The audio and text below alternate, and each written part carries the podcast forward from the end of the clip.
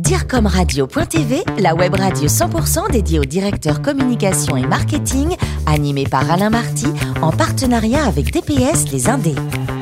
Bonjour à toutes et à tous, bienvenue à bord de DIRCOMRadio.tv. Vous êtes plus de 11 000 directeurs de la communication, du marketing et dirigeants d'entreprise à nous écouter chaque semaine en podcast. À mes côtés pour co-animer cette émission, Frédéric Clippé, président de l'agence DPS Les Indés. Bonjour Frédéric. Bonjour Alain. Ainsi que Florence Corbalan. Alors Florence, vous lisez ou pas le magazine Forbes France? Attention. Hein. Ah oui, mais sur web.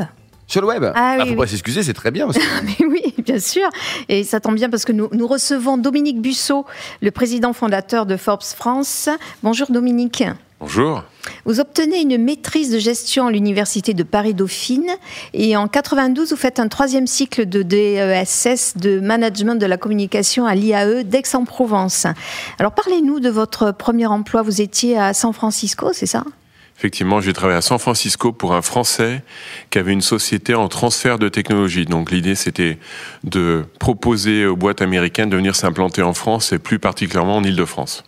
En 95, vous rentrez en France et jusqu'en 2007, vous multipliez les expériences. Vous êtes directeur publicité et marketing. Vous êtes l'un des premiers à vendre de la publicité sur Internet. Vous êtes éditeur chez VNU, un groupe de presse hollandais. Vous construisez et développez une société commune entre euh, Wanadoo et EMAP. Alors, qu'est-ce que vous retenez de toutes ces belles expériences? Euh, L'innovation, euh, le digital, effectivement, comme vous l'avez dit en...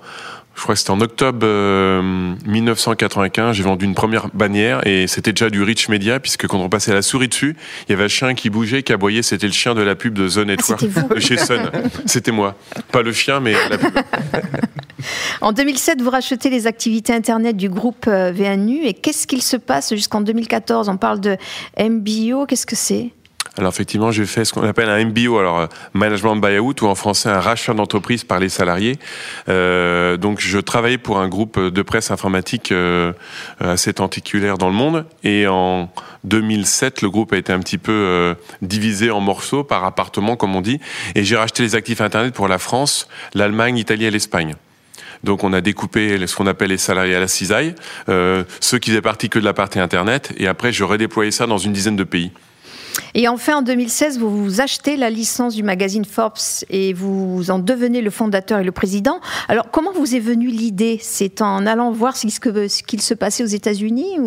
Alors, euh, donc en 2014, à la fin de mon aventure Net Media Europe, où je me suis, euh, on va dire, pas entendu avec mes investisseurs, euh, je voulais lancer une nouvelle aventure euh, média entrepreneuriale et j'avais le choix entre lancer busso.com, ça allait être un peu long, fallait faire connaître le nom, soit racheter un groupe de presse vieillissant et le digitaliser, j'aurais eu besoin d'un autre fonds d'investissement, soit euh, faire un accord de licence. Donc été aux États-Unis avec mon bâton de pèlerin, j'ai vu quelques marques, dont Forbes, et quand j'ai vu Forbes, je me suis dit c'est celle-là et aucune autre.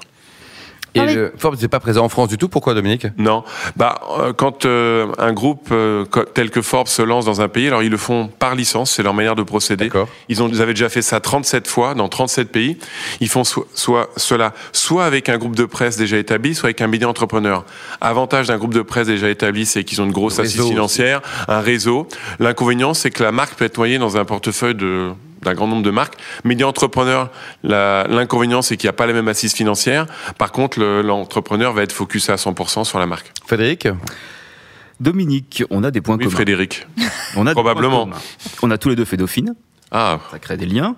Et concernant Forbes, j'ai fait la couverture l'année dernière. Mais c'était- un fake, offert par mes collaborateurs en Pologne. Ah. Alors, blague à part, la marque Il Forbes, ouais, il a eu peur. La marque est tout. forte au niveau mondial. pas peur. Euh, Forbes France est jeune. Avez-vous profité dès le départ de ce positionnement de marque et comment le relayez-vous en France?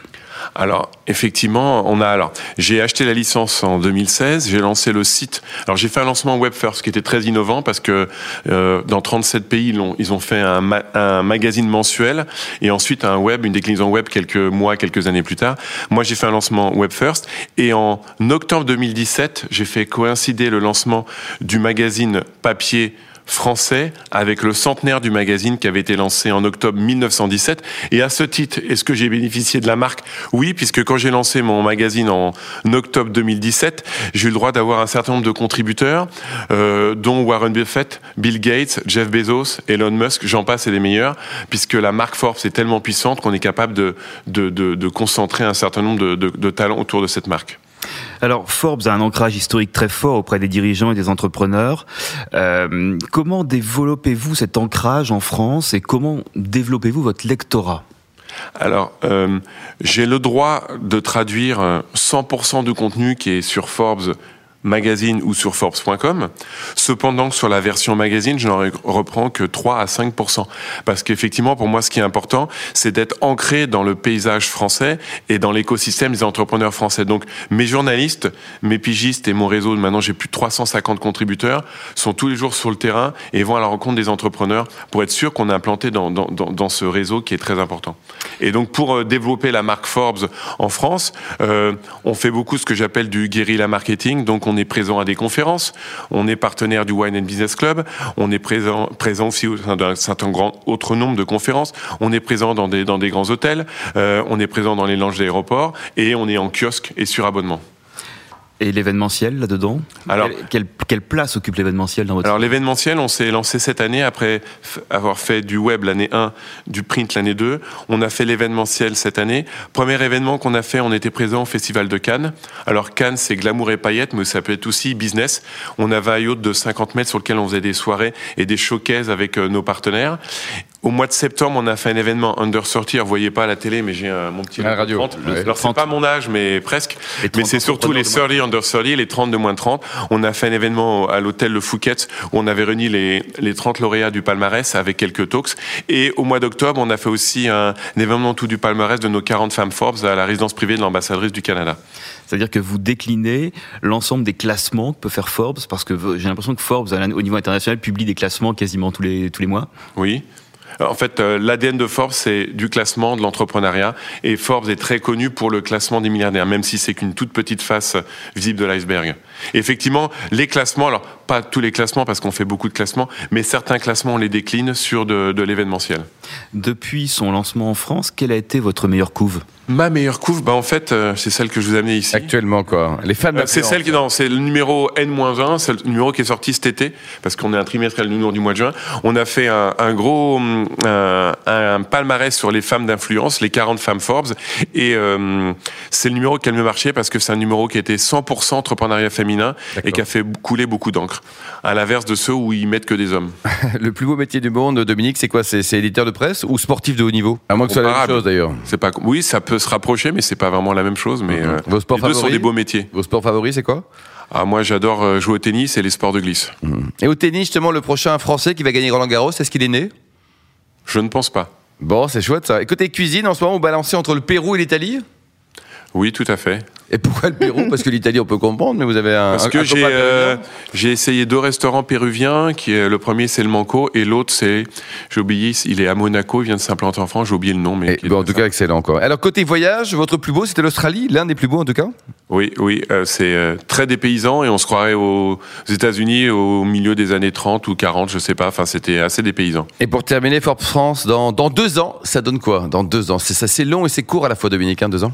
Alors dans deux ans, c'est plein d'événementiels, comme on en parlait à l'instant, et peut-être aussi des clinaisons de marques sur, euh, dans le monde de l'éducation. Merci beaucoup Dominique et bon vent pour Force France. Merci également à vous Frédéric et Florence. Fin de ce numéro de Dire comme Radio.tv. Retrouvez tous nos podcasts sur notre site. On se donne rendez-vous jeudi prochain à 10h précise pour une nouvelle émission. Dire comme Radio.tv vous a été présenté par Alain Marty en partenariat avec DPS Les Indés.